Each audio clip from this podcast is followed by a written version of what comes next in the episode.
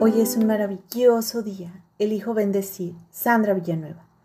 La mente orientada a la crisis se refiere a la forma en que surgen de manera automática los pensamientos.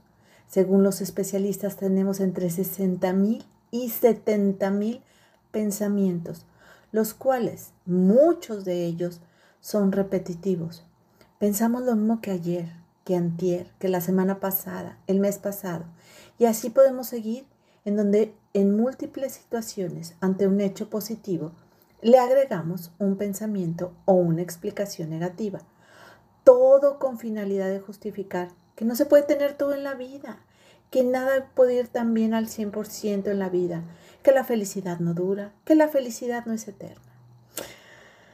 Uno de los ejemplos es cuando la naturaleza nos regala un día hermoso, soleado, el clima ideal. Encontramos que todo fluye en casa y camino a las actividades, ya sean educativas o laborales, el tráfico fluye, la gente sonríe. Pero de repente surgen pensamientos. Ayer llovió. Anunciaron las noticias que lloverá por la tarde. Eso arruina los planes que tenemos. También que hoy habrá una junta en donde se presentará un proyecto que sabes que seguramente no va a funcionar. Por lo que por un momento se piensa que el día no es tan hermoso como en la mañana lo imaginaste. Ya te colmaste de pensamientos negativos, inundando tu cuerpo de cortisol y adrenalina, por lo que empezamos a caer en pensamientos y emociones que solo generan estrés, preocupación, ansiedad.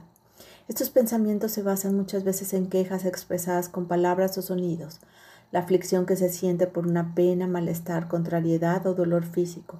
Las quejas resultan ser tóxicas e improductivas, las usamos con mucha frecuencia, pues tienen un beneficio psicológico. Ayudan a evitar tomar responsabilidades o toma de decisiones y acciones. Por ende, las circunstancias que tomamos nos llevan a adoptar el rol de víctima. Eso nos mantiene en la zona de confort, evitando enfrentar problemas y llenándonos de miedos. En el extremo están las observaciones productivas y proactivas, donde se busca expresar, mejorar una situación perjudicial, analizarla para encontrar soluciones, ver oportunidades para mejorar, aprender, crecer, ser asertivos, defender los derechos siendo proactivos. Al resolver una situación difícil, nos sentimos empoderados y también mejora la autoestima.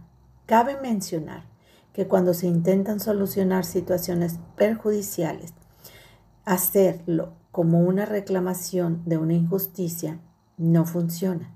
Hacer valer los derechos ante un trato inadecuado, donde no se presente como queja, sino como una situación donde se exprese desde la asertividad, funcionará mucho mejor.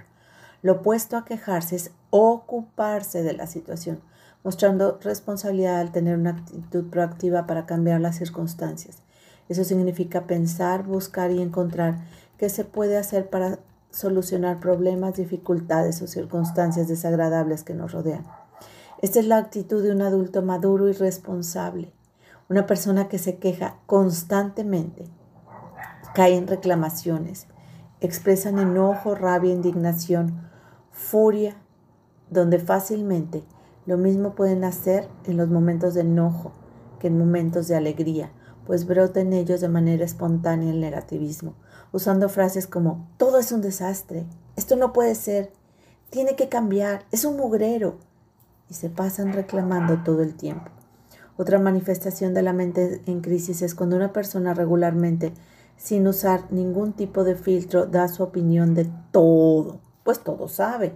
Desea dar su opinión aún y cuando no se le haya pedido. Creen y sienten tener la respuesta para todo, hablando desde su punto de vista cómo se debería proceder o hacer las cosas, aun y cuando no se tenga conocimiento o información suficiente. Opina de todo. Alguna vez que escuches a alguien que diga que esto no me veo capacitado de opinar, pero opina, es un opinólogo en acción. Así la queja, reclamo y querer opinar en todo deja la mente en crisis en lugar de tener espacios en calma. Hermosa alma, te reconozco inteligente, jovial, positiva, serena. Te mando un fuerte y cálido abrazo. Sandra Villanueva, yo estoy en paz.